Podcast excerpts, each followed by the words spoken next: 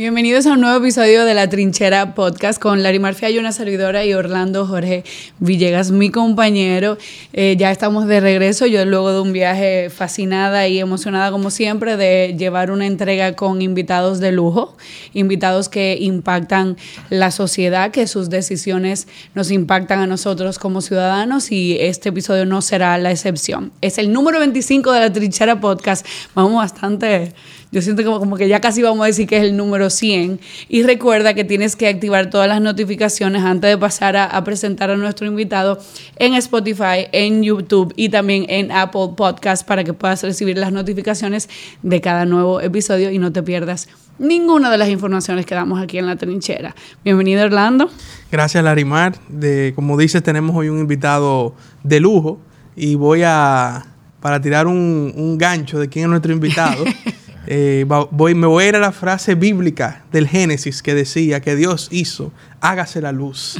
Y la luz se hizo. Y aquí está, señores, con nosotros el buen amigo Milton Morrison, quien es el director de Edesur, que es la empresa de, de transmisión eléctrica para parte del sur del país. Él va a explicar aquí cómo están divididas las EDES, porque nosotros dos, Larimar y yo fuera del aire, teníamos una confusión y él nos aclaró el mapa de distribución de las EDES y creo que es importante que también la gente lo conozca. Pero tenemos con nosotros aquí a Milton Milton y también presidente del partido País Posible. Hay que presentarlo de las dos también. No, yo tengo toda su eh, biografía aquí. Vamos a hacer un recorrido porque esto hay que leerlo. O sea, esto hay que leerlo. Milton, bienvenido. Bueno, muy buenas. De verdad que para mí un placer, Larimar, Orlando, estar aquí en este espacio tan interesante que ustedes tienen. Gracias. Para nosotros más recibirte.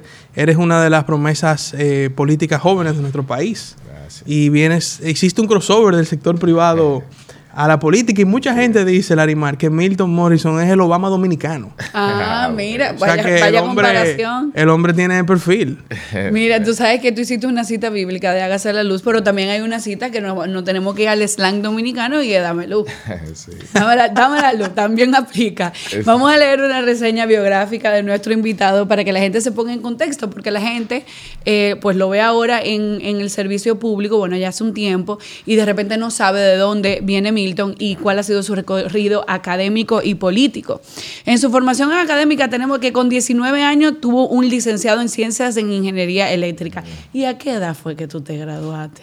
bueno, yo empecé en Intec eh, tenía eh, alrededor de 15 años, casi 16 años, y pude, antes de cumplir los 20 años, graduarme como ingeniero eléctrico. Con 19 años de INTEC. En el 1999 emigró a Inglaterra, donde realizó una maestría en ciencias en desarrollo y planificación de proyectos en la Universidad de Bradford wow.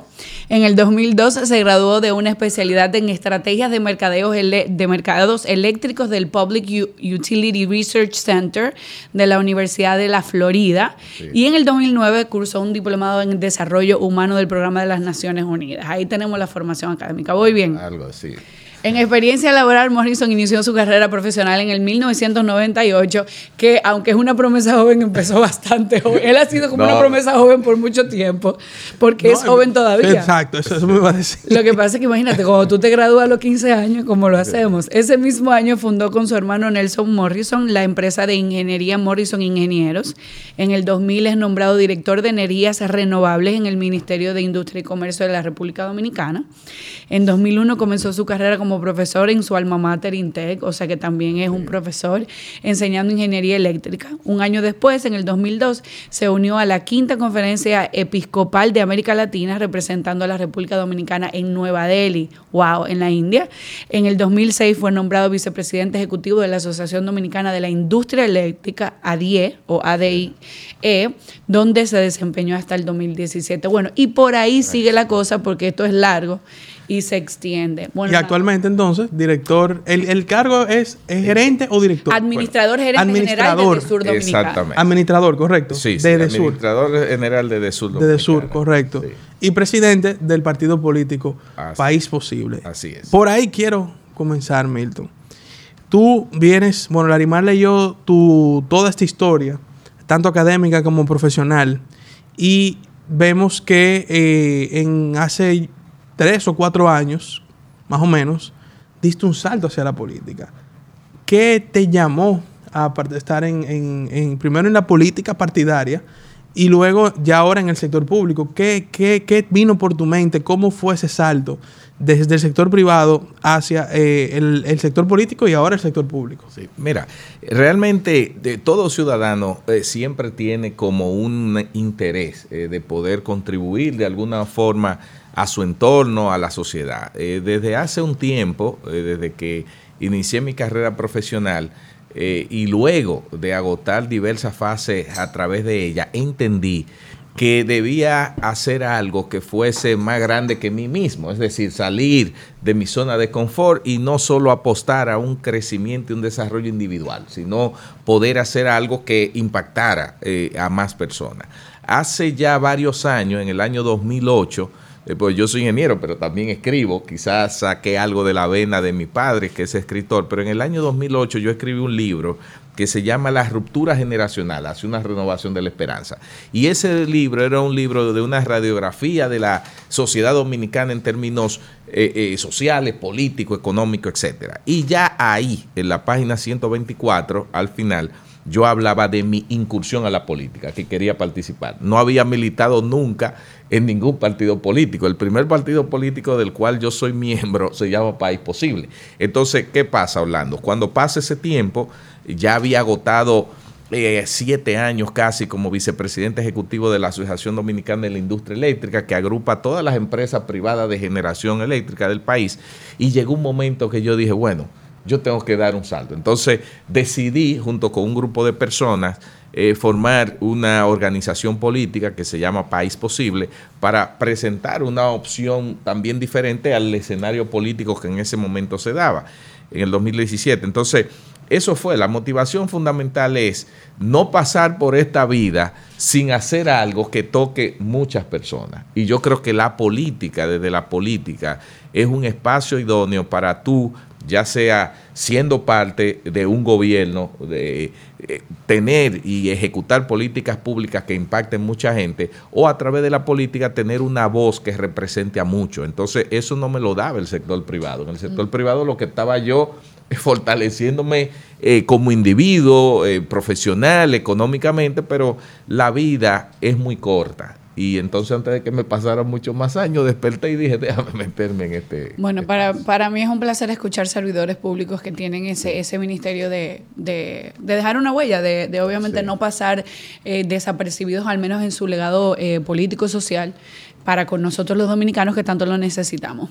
Tú te embarcas en este, en este reto de un sector que es un sector bastante controversial, el sector eléctrico en la República Dominicana y históricamente ha sido un tema. Yo creo que em, todos hemos vivido en algún momento un apagón terrorífico, em, hemos escuchado a nuestros padres quejarse, pegarle a la mesa, que si el costo de la electricidad, que lo que sea. Entonces tú te embarcas en este reto de asumir la dirección eh, de esta parte de las EDES, como le dicen. Y em, yo quiero saber cuando tú entras en, cuando tú asumes este reto, ¿qué, dijo Morrison? ¿Qué dijo? Esto es lo que yo quiero hacer aquí, esto es lo que yo quiero cambiar, porque nosotros aquí en la trinchera somos bastante fanáticos de lo que tiene que ver con la comunicación y de comunicar el cambio.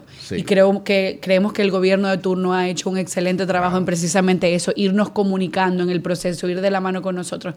¿Qué quiso Morrison hacer en, específicamente en EDESUR? Sí, mira, Larimar, precisamente conectándolo con la pregunta que hacía Orlando, la política es el medio que le permite eh, eh, a uno a poder accionar eh, en espacios para muchas personas. Precisamente por estar en política y haber apoyado a quien entendí y entendimos como partido en su momento era el candidato que tenía las mejores condiciones para conducir este país y que ha demostrado eh, ser un gran presidente, que es Luis Abinader, ese paso de conformar parte de ese gobierno es que me da la posibilidad de venir del sector privado, viendo el sector eléctrico desde un punto de vista, a poder ser el director general, administrador general de una empresa pública y desde ahí poder emanar. Entonces, fíjate la conexión con la política. Si yo no hubiese estado quizá en política, no, no ocupo ese espacio. Ahora, ¿qué sucede?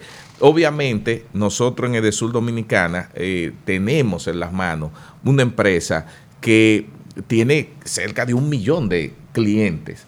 ¿Qué es tener un millón de clientes? Es tener todos los días el reto de poder brindar un servicio eléctrico en el cual mucha gente se te puede quejar o mucha gente puede sentir la satisfacción del cliente. Entonces, desde que llegamos de Sur, acompañada con esta visión del gobierno del cambio que dirige el presidente Abinader, llegamos con la idea muy clara de convertir esa empresa en una empresa mucho más eficiente y transparente porque los dos elementos le faltaban. Había un tema de eficiencia porque al ser un monopolio natural en el cual si tú vives en la zona de concesión de Desur, tú no tienes opción.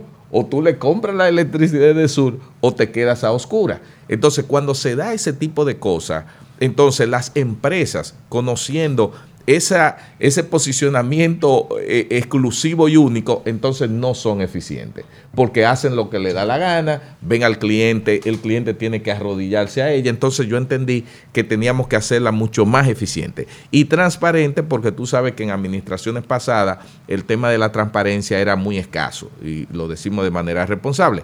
Entonces, desde que llegamos ahí, estamos haciendo que de Sur Dominicana sea una empresa más cercana a la gente, eh, con los clientes. Hemos hecho muchos acercamientos. Yo mismo eh, soy parte de una serie de, actividades que hacemos hasta virtuales, vía Zoom, donde yo me enfrento a los clientes, responderles las preguntas, canalizarles eh, las inquietudes. Y en eso es que hemos estado trabajando.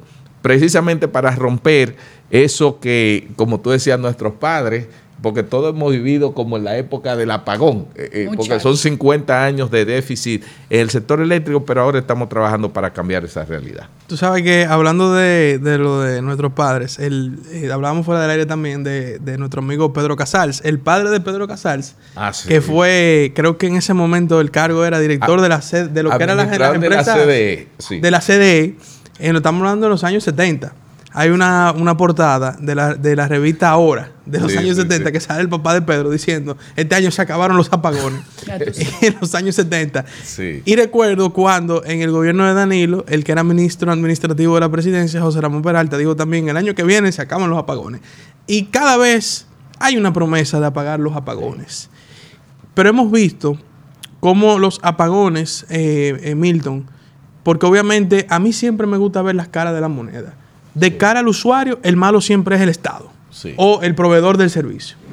Y, pero de cara al proveedor, que es quien tiene el control de, precisamente del servicio, eh, hay muchos factores. Claro. Tengo entendido que a veces hay gente que no paga la luz. Sí. Em, por otro lado, a veces hay problemas de... Eh, o gente que se roba la luz. Sí. Mucha. Mucha gente. sí. Pero tenemos también a veces, por ejemplo, problemas de, temas técnicos. Eh, por ejemplo, recuerdo una vez que el administrador de Norte, en un momento que hubo algunos apagones en, por el norte, en Bonao y en algunos lugares, decía que estaban dándole mantenimiento a una de las, eh, corrígeme el nombre, de estaciones de... De, una subestación. Una subestación, correcto. Entonces, ¿cuál es la realidad de los apagones en la República Dominicana? ¿Qué, tú, danos luz sobre este tema? llanamente y que se entienda qué pasa y realmente, eh, eh, Milton, qué se puede hacer para mejorar. Sí, mira. Lo que se ha llamado tradicionalmente apagón es la interrupción del servicio eléctrico por causas, por decirlo así, en el caso muy directo, por una causa propia de la empresa, de tú, por ejemplo, ya sea que hay un mantenimiento, porque la red hay que darle mantenimiento como un vehículo, ya sea eh, que una avería, porque se producen muchas averías eh, eh, diariamente. Por ejemplo, en el caso de Sucede nos reportan que a cada momento un camión, un carro se lleva un poste de luz y eso entonces genera una avería, eso te genera una interrupción del servicio de apagón. También antes de esta administración, y lo digo claramente, se daban apagones de manera expresa. Lo explico. ¿Cómo así? Claro, se decía, por ejemplo, un sector X eh, donde los niveles de recaudación de, eh, eh, en términos del cobro de la energía eran muy bajos, porque quizás, te voy a poner un ejemplo, vivían mil familias y de esas mil familias 600 no pagaban, pero habían 400 que sí pagaban. Entonces la distribuidora agarraban y le daban 8 horas de luz o 6, horas de apagones a ese sector. Pero ahí pagaban todos mansos por cimarrones, es decir, porque tú podías ser muy cumplidor y eras afectado por ese apagón premeditado que se llamaba gestión de la demanda. Ese, muy bonito el nombre, cuando Sí. eso nosotros le decíamos, le están dándolo a los ricos. Ah, bueno. Ah, seguro que en Piantini no se fue la luz, No, pero aquí no la están llevando. Entonces, esa- esas razones eh, eh, por el tema del apagón y otros apagones se daban lo que le llamaban apagones financieros, que eran los apagones cuando a los generadores de electricidad no le pagaban, los generadores entonces sacaban su planta de, de servicio porque no le pagaban dinero por el combustible y eso generaba apagones. O hay también interrupciones porque la empresa de transmisión eléctrica, que son los cables de alta tensión que van muy alto, también se da mantenimiento. Cuando ellos no tienen energía, entonces la distribuidora no tiene. Entonces, te expliqué de entrada todas esas razones. Ahora, te voy a decir algo que es bueno que todos quienes nos están escuchando sepan. Desde hace 20 meses que tiene este gobierno, del gobierno de Luis Abinader, aquí no se están dando apagones de manera expresa de, de la empresa de que apagarle a ciertos sectores. ¿Por qué? Porque se está supliendo el 98.5% de la demanda. Es decir, yo te puedo decir a ciencia cierta que el tema de los apagones propios de la empresa, eso es cosa del pasado. El presidente Luis Abinader dispuso que nosotros teníamos que dar energía 24 horas. Y la mejor prueba que yo puedo hacer, mire, ustedes donde ustedes viven, tú vives, Larimar, en un edificio. Viejo, sí, pero un en- edificio. en un edificio. Tú vives en En un casa de edificio edificio, también, edificio. Pregunten ustedes cómo está el tema de la compra del, del combustible para la planta de- del edificio. Le van a decir que hace tiempo que ya no se compra eh, combustible igual que, que en el pasado. Eso significa que se está dando más energía que antes. Ahora, hay casos muy particulares. Si en tu casa se te disparan unos breakers, si viene un transformador por alguna casualidad que está lloviendo algo, se dispara y explota, te va a generar una interrupción. Ahora, de manera expresa, las empresas distribuidoras de Sur no estamos dando apagones como antes existía porque hemos entendido que lo que hay que darle a la gente es el servicio eléctrico y luego nosotros salirle a cobrar a eso que lo estás recibiendo. Es decir, que yo te puedo certificar que eso es cosa del pasado, los apagones expresos, y si la gente tiene una interrupción es o porque se está dando un mantenimiento o porque hay algún proyecto que se está desarrollando y hubo que abrir eh, los circuitos o porque hay una avería de manera muy particular y eso obviamente no es la generalidad. Y, ok, entonces em, entendimos la parte de cómo funcionaban el tema de lo que nosotros llamamos coloquialmente apagones. Eh, obviamente a eso yo le sumaría también que en el pasado, y no esto no es un, eh, un secreto a voces, de que también hubo muchos, eh, vamos a decir, manejos corruptos. De, de- del sistema eléctrico, em, donde quizás se estaba como guardando un dinerito para el bolsillo de alguna gente y no pagándole en luz, pero bueno, vamos a hablar del- de la conexión ilegal. Y es que, evidentemente, así como pasa con, con- con el pago de impuestos, hay una clase, un estrato social que es el que, sobre el que recae la mayoría del pago de los impuestos. O sea, hay una Sí. parte de la sociedad que no está eh, teniendo esa carga impositiva que tenemos, por ejemplo, la clase media eh, en adelante. En el caso de las conexiones ilegales, siempre se ha dicho que se paga tanto de luz porque aquí hay demasiada conexión ilegal. Y obviamente las generadoras de electricidad tienen que pagar. O sea, ellos Sí. también tienen costos propios. ¿Cómo está el tema de la conexión ilegal ahora mismo? Si tú tienes algún tipo de métrica. Claro. Eh, ¿Qué se está haciendo para corregir eso? Yo, en, en lo personal, eh, puedo decir que no tengo queja con lo que estoy pagando de luz porque creo que es justo lo que estoy pagando de luz, lo cual no me pasaba antes. Antes yo pagaba cantidad exorbitante, ahora creo que pago lo que, lo que consumo. Pero yo quiero saber cuál, eh, eh, cuál es la situación actual, si tienen alguna métrica de cuánta Sí. gente está conectada ilegalmente y qué se está haciendo para modificar. Sí, mira, eh, tú tocas un tema súper súper interesante. Hay una, la realidad es la siguiente, mira, Larimar. Nosotros en el sistema de distribución, ya sea en el de norte, en el de sur y en el de este, hay niveles de pérdidas muy altos. Eh, sobre todo en el caso de la empresa de este, que sobrepasan el 40% de la energía que se coloca en las redes se pierde. En el caso de, Sur ronda eh, 25%, en el caso de, de Norte anda 22%. O sea que son niveles de pérdidas muy altos. Ahora, esos niveles de pérdida de energía vienen arrastrándose de un sistema de distribución eléctrico de hace muchos años, de una cultura de no pago. que ha habido muy arraigada en la sociedad dominicana y que ha ido disminuyendo. Ahora, ¿qué pasa? Es la combinación de dos cosas. Mira, las empresas distribuidoras no han tenido históricamente la capacidad eh, de poder tener la cantidad de medidores eléctricos que demanda eh, la población. Medidores son contadores, lo que contadores, los contadores eléctricos, los contadores eléctricos, eso, eso es un elemento. Y debo decirlo de manera responsable porque sería, eh, no sería justo si yo simplemente le tiro, eh, digamos, la cuava. la cuava, como dice la cuava, al robo de la energía. No, hay también ha habido ineficiencia de las empresas distribuidoras que por diversas razones eh, no han podido dar respuesta. Y, por ejemplo, tú tienes 100 mil clientes que te demandan un contador eléctrico y, las empresas distribuidoras no han tenido los 100 mil eh, contadores eléctricos para ponerlo. Entonces, si tú no mides una energía, tú la pierdes. Porque ¿cómo yo te paso una factura si yo no te tengo un contador midiéndote? Entonces, es un factor. Ahora, hay un factor muy, muy importante que es el tema del robo de la electricidad. Sí gente que de manera expresa decide eh, no pagar la luz. Y tú le pones un medidor hoy y ya mañana tiene un cable directo para bypassear el, el, medidor. Y eso no solo ocurre, y tengo que decirlo porque soy muy justo en eso, eso no es un tema de, la gente pobre, de la clase más, no, todo lo contrario. Aquí hay sectores clase media y clase alta, industrial y comercio, claro que sí, y que, incurren en eso, porque yo lo, lo vivo a diario.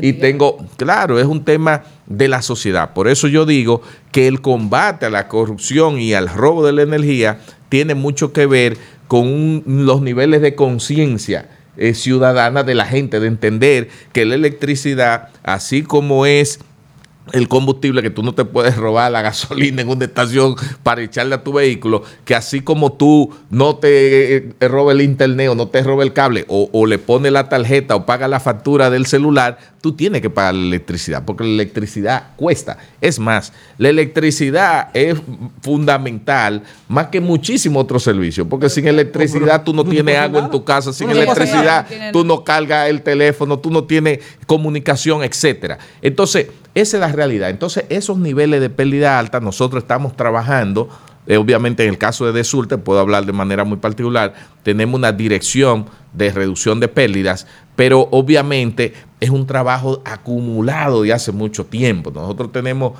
decenas de miles de clientes que mm. todavía tienen que ser cubiertos con el tema de medición. Pero también le voy a decir algo, porque esto es un espacio interesante para también plantear eh, temas serios de la administración pública.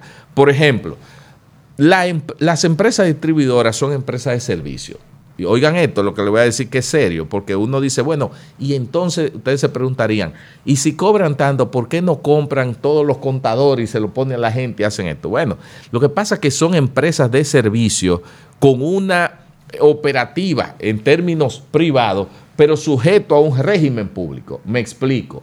Si ahora mismo se dañan 100 transformadores de golpe, ni Dios lo quiera, o se me quema, ni Dios lo quiera, un transformador de potencia o algo, toco madera.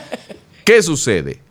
Por las empresas distribuidoras no pueden comprar eso, porque hay una ley de compra, la ley 340 de compra y contrataciones que te obliga a un proceso. Es decir, que nosotros como empresa distribuidora por la misma estructura a la que estamos sometidos, no somos tan ágiles, porque si eso le pasa a una empresa de telecomunicaciones o, eléctrica privada, o, esta empresa donde ustedes están, se, se, dañó una cámara, ustedes ya están ahorita de una, vez, comprando la cámara, pero una empresa distribuidora no tiene esa agilidad. Entonces hay un, un choque entre la rapidez y eficiencia del servicio versus la estructura eh, eh, dentro del proceso de compra y contrataciones que tienen las empresas distribuidoras. No es que estoy diciendo que no deben estar sujetas a, un proceso, sí, lo que sí debe haber un régimen especial que les permita a las empresas distribuidoras a responder para mantener el servicio. ¿Y no estaría contemplado en la nueva ley de compras y contrataciones? Eso, mira,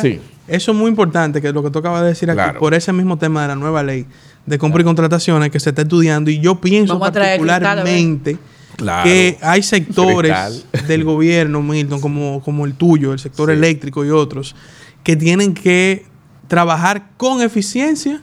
En el momento. sin, sin obviamente, eh, volarse la transparencia, ¿verdad? Exacto. Ahora bien, aunque mucha gente no lo crea, más trabas y trabas y trabas te crea más burocracia y por lo tanto más corrupción. Sí. Contrario a lo que a veces se quiere vender, que bueno, una ley con 500 candados para que, para que no se pueda ni siquiera comprar un maní. Sí. Al contrario, eso es lo que es contraproducente. Porque la gente Pero va a buscar la forma de, de coger. Lo va, va a buscar la forma de, de- de- de evadirlo. Ahora, ¿qué es lo que digo? Ese, ese, ese tema que tú acabas de poner aquí, mira que na- nadie, nadie había pensado en eso.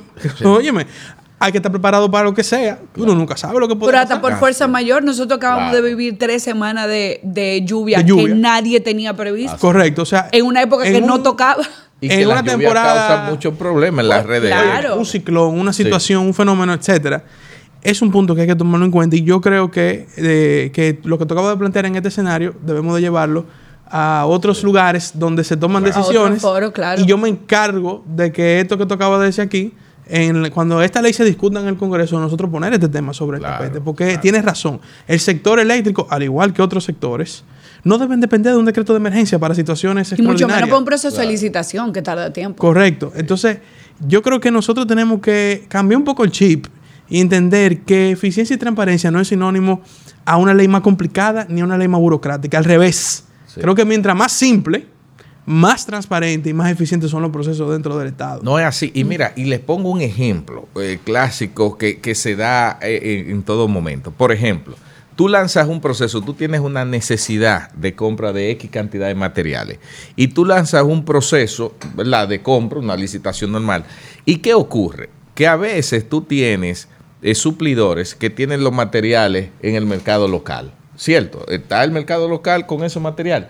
Pero cuando participan y viene la competencia, las licitaciones, puede ganar un oferente que tiene esos materiales, pero él lo va a importar China. en China mucho más barato. Entonces, el proceso De emergencia de, emergencia o de la urgencia que tú tienes, o para tú dar respuesta, tiene entonces, porque aquel ganó por precio y tú no puedes decir. Entonces, tú tienes el material ahí cerca de ti, pero entonces tienes que esperar que el otro lo traiga de allá porque hay que respetar los procesos. Pero yo quiero que se entienda y qué bueno que ustedes rápidamente captaron eh, el interés y, y pueden ser, aparte de, de este espacio tan interesante, voces en los espacios donde se mueven que motoricen eso. Las empresas distribuidoras para ser eficientes necesitan otros mecanismos de agilidad y como tú muy bien señalaste, Orlando, el, el tema de la eficiencia eh, tiene que ir de la mano de la transparencia, pero no necesariamente la burocracia eh, genera eh, eh, ninguna totalmente. eficiencia ni transparencia, Totalmente. todo lo contrario. Pero oye, pero espérate, porque te acaba de decir otra cosa importante también aquí. De aquí pudiéramos hacer un capítulo de la ley de compra y, y- Sí. y cosas Claro. que viven. Yo te voy a decir algo, Milton.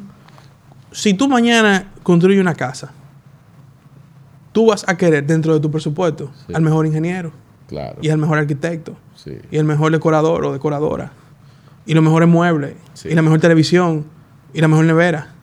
Entonces, ¿por qué tenemos una mentalidad a veces como sociedad de que el Estado tiene que buscar lo más barato? Pero eso para el país. Yo no estoy de acuerdo con esa mentalidad.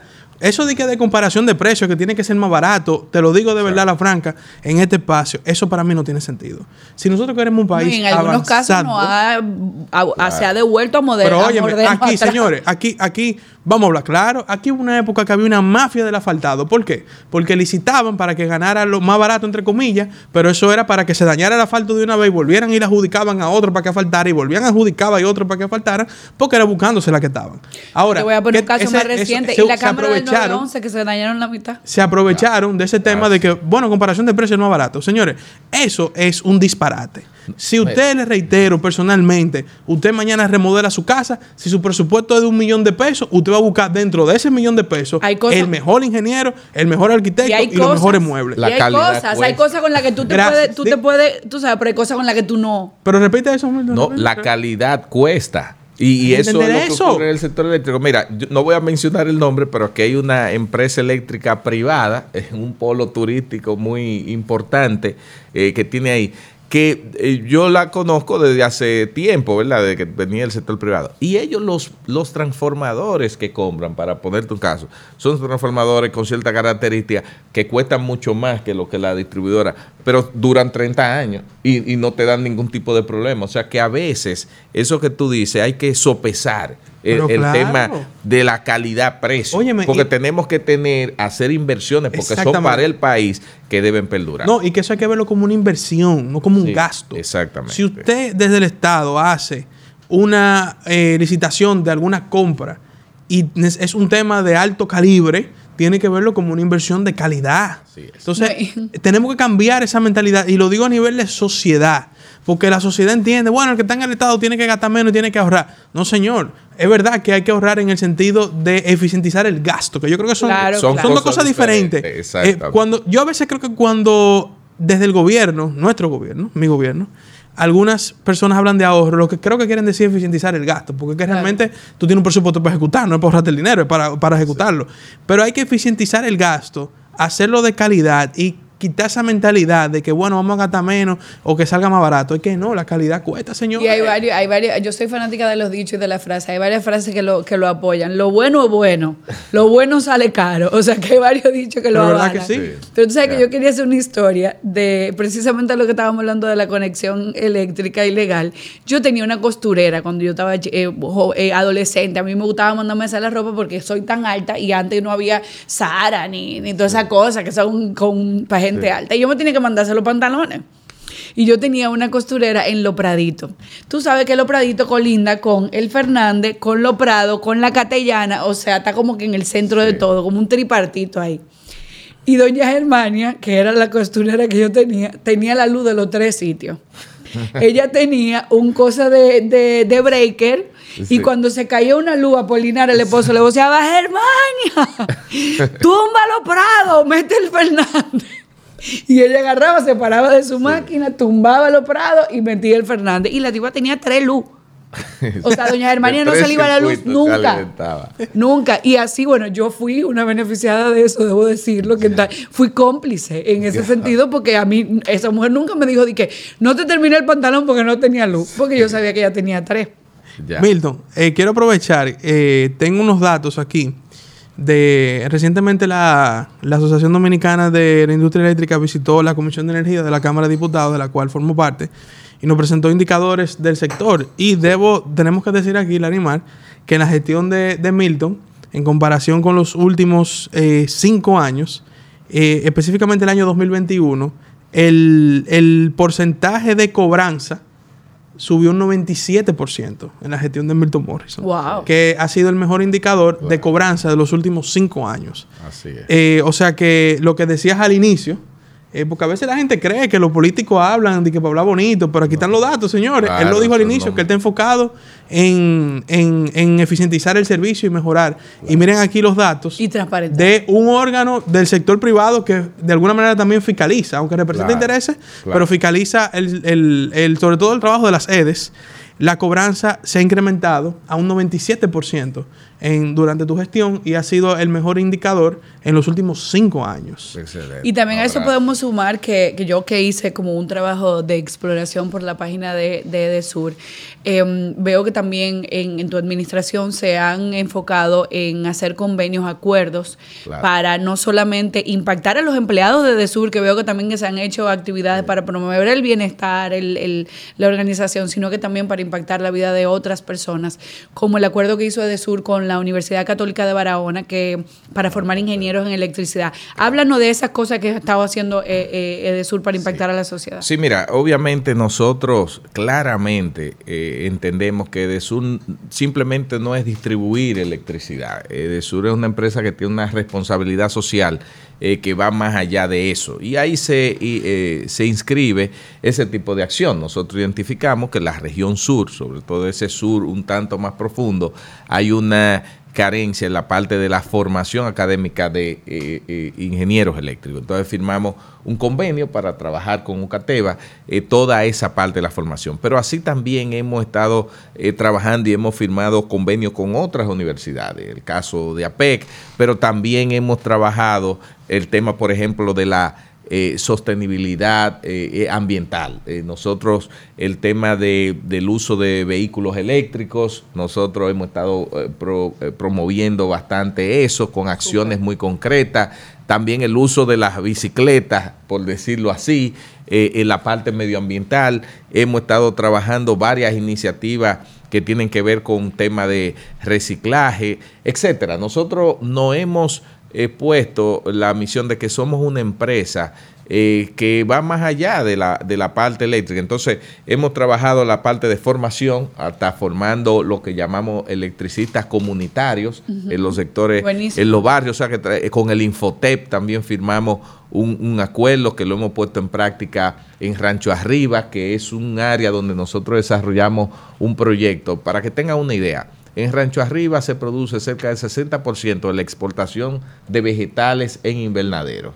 Y eso antes de nosotros llegar a la administración, funcionaban más de 200 invernaderos con plantas eléctricas. Es decir, que tú estás exportando vegetales produciéndolo de manera orgánica, pero entonces con plantas tirándole todo ese e, esa contaminación. El presidente Abinader va por allá y desde la campaña le ofreció, le dijo que eso había que cambiar. Bueno, nos dio la instrucción y ya nosotros eh, sacamos toda esa planta eléctrica, porque hoy en día Rancho Arriba se electrificó totalmente eh, completo y ahí dentro de ese proceso de acercamiento eh, y de inducción a esa nueva modalidad, trabajamos con el Infotep. Es decir, que nosotros también estamos impulsando proyectos eh, híbridos con energía solar en, en, lugares bien distantes del país. Es decir, que estamos haciendo diversas cosas en Edesur y ahí en nuestra página se ve, porque también fuimos la primera y hasta ahora la, única empresa, no solo del sector, sino también del gobierno, que obtuvimos tres certificaciones internacionales el año pasado al mismo tiempo. Nosotros nos certificamos ISO 9001, eh, eh, que tiene que ver con el tema de la calidad de los procesos. Simultáneamente nos certificamos eh, eh, antisoborno y de cumplimiento. Es decir, que estamos muy enfocados no solo de mejorar el servicio, sino lograr una transformación a lo interno de la empresa porque tú reflejas lo que tú eres internamente. Entonces, no basta simplemente dar el buen servicio, sino que estamos trabajando a lo interno de la empresa. Una última pregunta de mi parte, porque precisamente tocas el tema de la energía renovable y de todo lo que tiene que ver con el medio ambiente.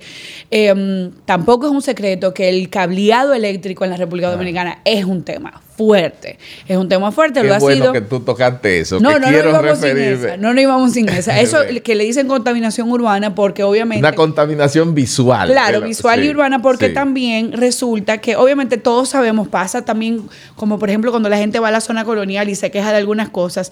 La, la ciudad de Santo Domingo, la República Dominicana en general creció de una manera que nadie se vio venir. O sea, fue, creció exponencialmente y muy rápido. Y todos los sistemas primarios de acueducto, de luz, de todo eso, fueron pensados para una ciudad mucho más pequeña, más controlada y con menos gente. Entonces ahora tenemos el sistema del cableado eléctrico, que mucho es viejo, mucho está dañado. Ok. Vamos, Déjame decirte. ¿Qué tú dices de eso? Si tú, si tú, qué bueno que tú lo tocas, porque mira, si tú entras y googleas eh, ahí el tema de contaminación visual y de sur y telecomunicaciones, yo me he estado quejando de eso.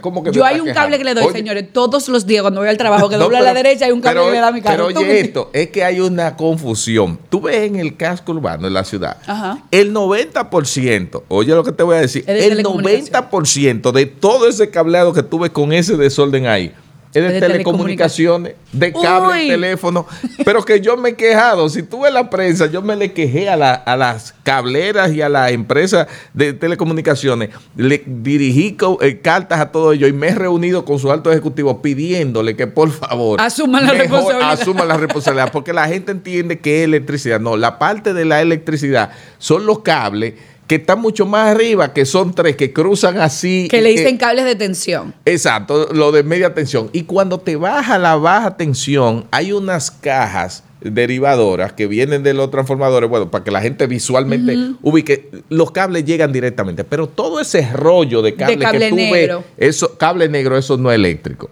Eso es cable de telecomunicación. y, porque entonces de cogiendo. Porque mira, el, ejercicio un tape, un tape, un tape rojo que diga pero eso es para que se sepa que no es de Sur que tiene ese desorden. Lo digo responsablemente, las empresas de telecomunicaciones tienen que ayudar porque ella es que debe organizar. El ejercicio que hicieron en la zona colonial con el primer proyecto de del BID para, para revitalizar la zona colonial a nivel de infraestructura, que la calle... Eh, la calle. La Meriño, La Meriño. y la Hostos, ya tú ves que ese cableado está subterráneo. Que es lo que quisiéramos aquí en el centro de la ciudad. O- llevarlo. ¿Tú eh, te eso imaginas? fuera lo ideal. Pero también para fuera hacer eso, para también para hacer eso, tú tienes que cortar el servicio por zona mientras tú estás haciendo el trabajo. Y la gente no quiere que tú le quites la Bueno, luz. ah, pero mira, qué bueno. Bueno. Deja, no, deja esos cables ahí que yo ni lo veo. qué bueno que tú dices, qué bueno que tú dices eso. Qué bueno que tú dices eso. Yo te voy a decir una cosa, te- mira. Mira, Milton, este es un espacio donde yo puedo decir muchas cosas que quizás en otro escenario no puedo decir, pero tengo que aprovecharlo. Eh, sí. Aquí también como sociedad nosotros tenemos que evaluarnos, porque no puede ser que, por ejemplo, si aquí llega a pasar eso, que en el centro de la ciudad hay que soterrar los cables e implicaría algunas horas Un cese. un cese, no podemos quejarnos. Te voy a hacer un cuento breve para que tú entiendas un poco de las cosas que a veces uno ve y que a mí me chocan, porque yo digo, pero palo si boga y palo si no boga. Eh, cerca de donde vivo están remozando un parque, el ayuntamiento.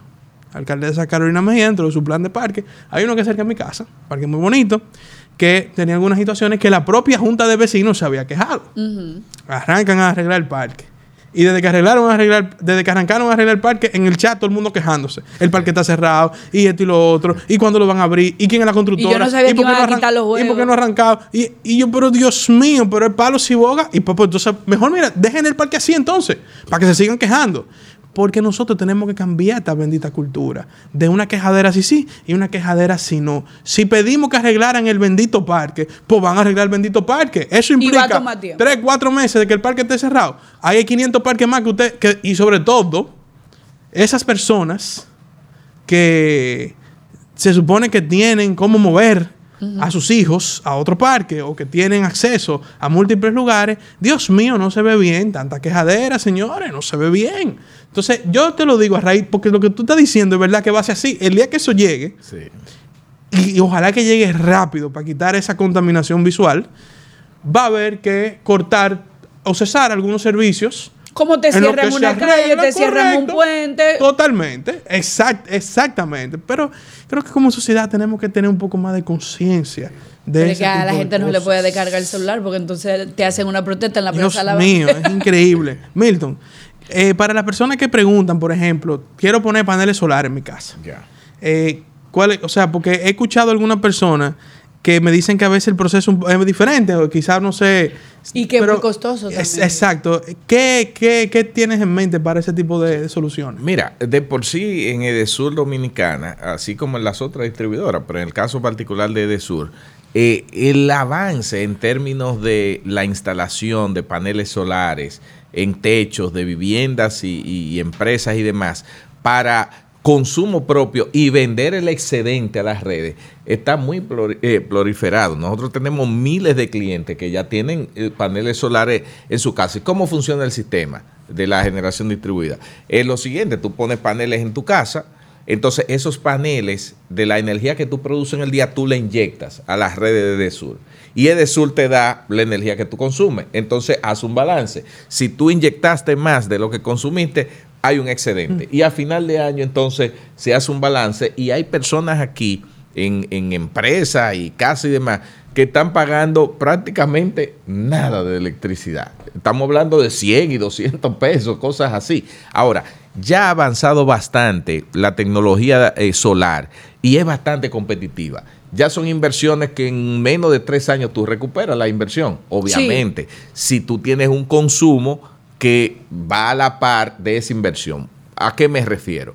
Por ejemplo, si usted es una persona que está pagando una factura eléctrica de mil, eh, dos mil pesos, eh, no hace sentido que tú hagas una inversión, por decirte un caso, de una capacidad instalada, que invierta 300, 400 mil pesos ahí, porque cuando tú vas a recuperar eso, te vas a pasar, que sé yo, cuántos años para recuperar a dos mil pesos que dejas de pagar de No, factura, que esos tienen que 400. cambiar los paneles. Ahora, si tú eres un cliente que tienes un consumo, qué sé yo, de, de 10 mil a 20 mil pesos, eh, por decirlo así, ya tú puedes pensar en hacer una inversión de 300, 400 mil, 500 mil, porque tú sabes que entre años lo recuperas. Y después de ahí ya tú prácticamente tienes una energía eh, gratuita porque la tienes de- de- del sol. Entonces, todo depende, por eso hay empresas que se dedican a hacer ese balance, pero en Edesur estamos abiertos y hay miles, le digo, miles y miles de clientes que ya lo tienen. Entonces, nosotros estamos abiertos para seguir apoyando el tema de las renovables. Excelente, Milton. Nosotros no podemos dejar irte de la trinchera o terminar esta entrevista sin preguntarte del panorama político. ¿Cómo tuve la cosa para el 24? Eh? Porque eh, algunos entrevistados nos han dicho, no, que es muy temprano, no es muy temprano, no, ya, aquí elecciones básicamente el año que Algunos invitados, mira, te voy a meter por el medio. Ese es el partido tuyo. Ah, el partido tuyo que no quiere sacar la cabeza, que no, que no estamos en reelección, que no, que no estamos en eso, que estamos en eso. Pero Milton yo sé que va a montar la pura aquí. Mira, Milton va a montar la pura aquí. No, no, no, yo, yo sí no doy, yo no mareo, yo no mareo con eso. No, mira, es realmente Primero, eh, en mi posición como presidente del Partido País Posible, nosotros de manera clara lo dijimos ya hace un tiempo, hace un año y tanto, que nosotros eh, estamos acompañando y vamos a acompañar al presidente Abinader hasta que la constitución se lo permita. La constitución actual le permite a él un segundo periodo, por tanto nosotros estamos apoyando de manera muy clara la repostulación y vamos a trabajar para que el presidente Luis Abinader vuelva y se relija y sea presidente en el 2024-2028. Oíste, Paliza. Eso queda clarísimo ahí, o sea, yo no tengo duda ni nada. ¿Cómo veo el panorama? Mire, vemos un presidente eh, Abinader, que obviamente ha tenido que asumir el control del Poder Ejecutivo en situaciones muy adversas. Eh, con una pandemia COVID que lo hemos sufrido. Lo que pasa es que a veces la gente tiene memoria selectiva y muy corta y a veces nos olvidamos que este país duró cerrado un año y pico, o sea, con restricciones reales. Eso afectó la economía, eso redujo eh, las recaudaciones como tal y él asume un gobierno en esas condiciones. Pero gracias al buen manejo reconocido, no solo localmente, sino internacionalmente, el presidente Abinader es el speaker eh, principal, el conferencista principal en la, en la cumbre, la conferencia que va a hacer la Organización Mundial de la Salud ahora el 28 y 29 de mayo, para que hable del caso exitoso. El presidente Iván Duque lo dijo hace unos días ante el Congreso Nacional. O sea, que el manejo de la crisis del COVID permitió a él soltear eso y llevar al país, a rumbarlo en una situación difícil. Pero no sale bien de eso, que no hemos salido, y entonces viene el conflicto Rusia-Ucrania, que dispara los precios de los combustibles, que genera una situación de inflación a nivel mundial. Pero a pesar de ello, y ahí vengo ya con mi pronóstico hacia el 24, a pesar de ello, ¿qué está viendo el país, señor, la gente, de manera objetiva? Y miren, no lo digo porque soy aliado del presidente. Si yo estuviese en el rol del ciudadano común, sería muy mezquino no reconocer que Luis Abinader ha demostrado ante todos que es un presidente trabajador, un hombre serio, un hombre que está haciendo las cosas de manera honesta y que quiere lo mejor para su país. Entonces, ¿qué significa eso? Que por eso él tiene los niveles de aceptación Orlando que tiene ahora mismo. Eh, según la encuesta Mitoski que ha salido, él es el segundo mejor valorado de toda la región y el tercero del mundo. Entonces, eso se refleja en el país. ¿Qué yo veo aquí? En los actuales momentos, si yo tuviera una bola mágica, yo no va a ser fácil, hay que trabajar muy duro porque la insatisfacción existe en todo, pero yo no veo eh, ningún obstáculo fundamental para que el presidente Abinader sea el presidente que en el 2024 nos represente. ¿Por qué? Porque la gente está viendo a alguien que está enfrentando la corrupción. Este país vivió sumergido en una corrupción rampante, en una impunidad todavía mucho más grande y la gente quiere transparencia. Entonces, cuando tú te sientes a votar eh, por opciones y tú ves al presidente Abinader que no es de palabras sino de hechos que lo está haciendo y después ves las otras dos casillas que fueron parte de esa impunidad y esa corrupción, yo creo que el presidente será eh, repetir en el 2024. Obviamente, no va a ser fácil, y yo lo digo, va a ser quizás hasta más difícil que en el 20, pero de que lo vamos a lograr, lo vamos a lograr. Invítenme a este programa cuando eso suceda para que usted vea mi pronóstico. No, te vamos a invitar eh, a hablar de política solamente en un próximo programa, porque la verdad que eh, queríamos agotar todos los temas vinculados al sector eléctrico, que un sector... Mira, Milton, en esta época de desinformación, el populismo de las redes, es importante que nosotros podamos eh, canalizar a los que nos escuchan y nos ven eh, la presencia de actores como tú para explicar básicamente con cucharita una serie de temas que están ocurriendo y que a veces por las olas de desinformación la gente no se entera. Quiero también aprovechar y felicitarte porque he visto que tu partido, el Partido País Posible, eh, ha estado en constante movimiento eh, desde que pasaron las elecciones. te he visto en actividades, he visto asambleas, te he visto recorriendo el país, para que la gente sepa que hay partidos políticos que están haciendo su trabajo de organización política con sus miembros y que no son simplemente un partido de nombre y apellido como otros que existen en nuestro sistema político.